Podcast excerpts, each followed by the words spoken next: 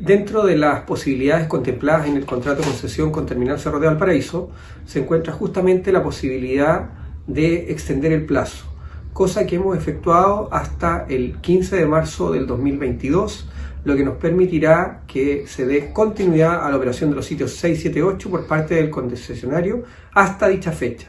Esto es muy importante porque permite dar continuidad también al proceso de licitación del Terminal 2 en espera de la resolución del Tribunal de Defensa de Libre Competencia.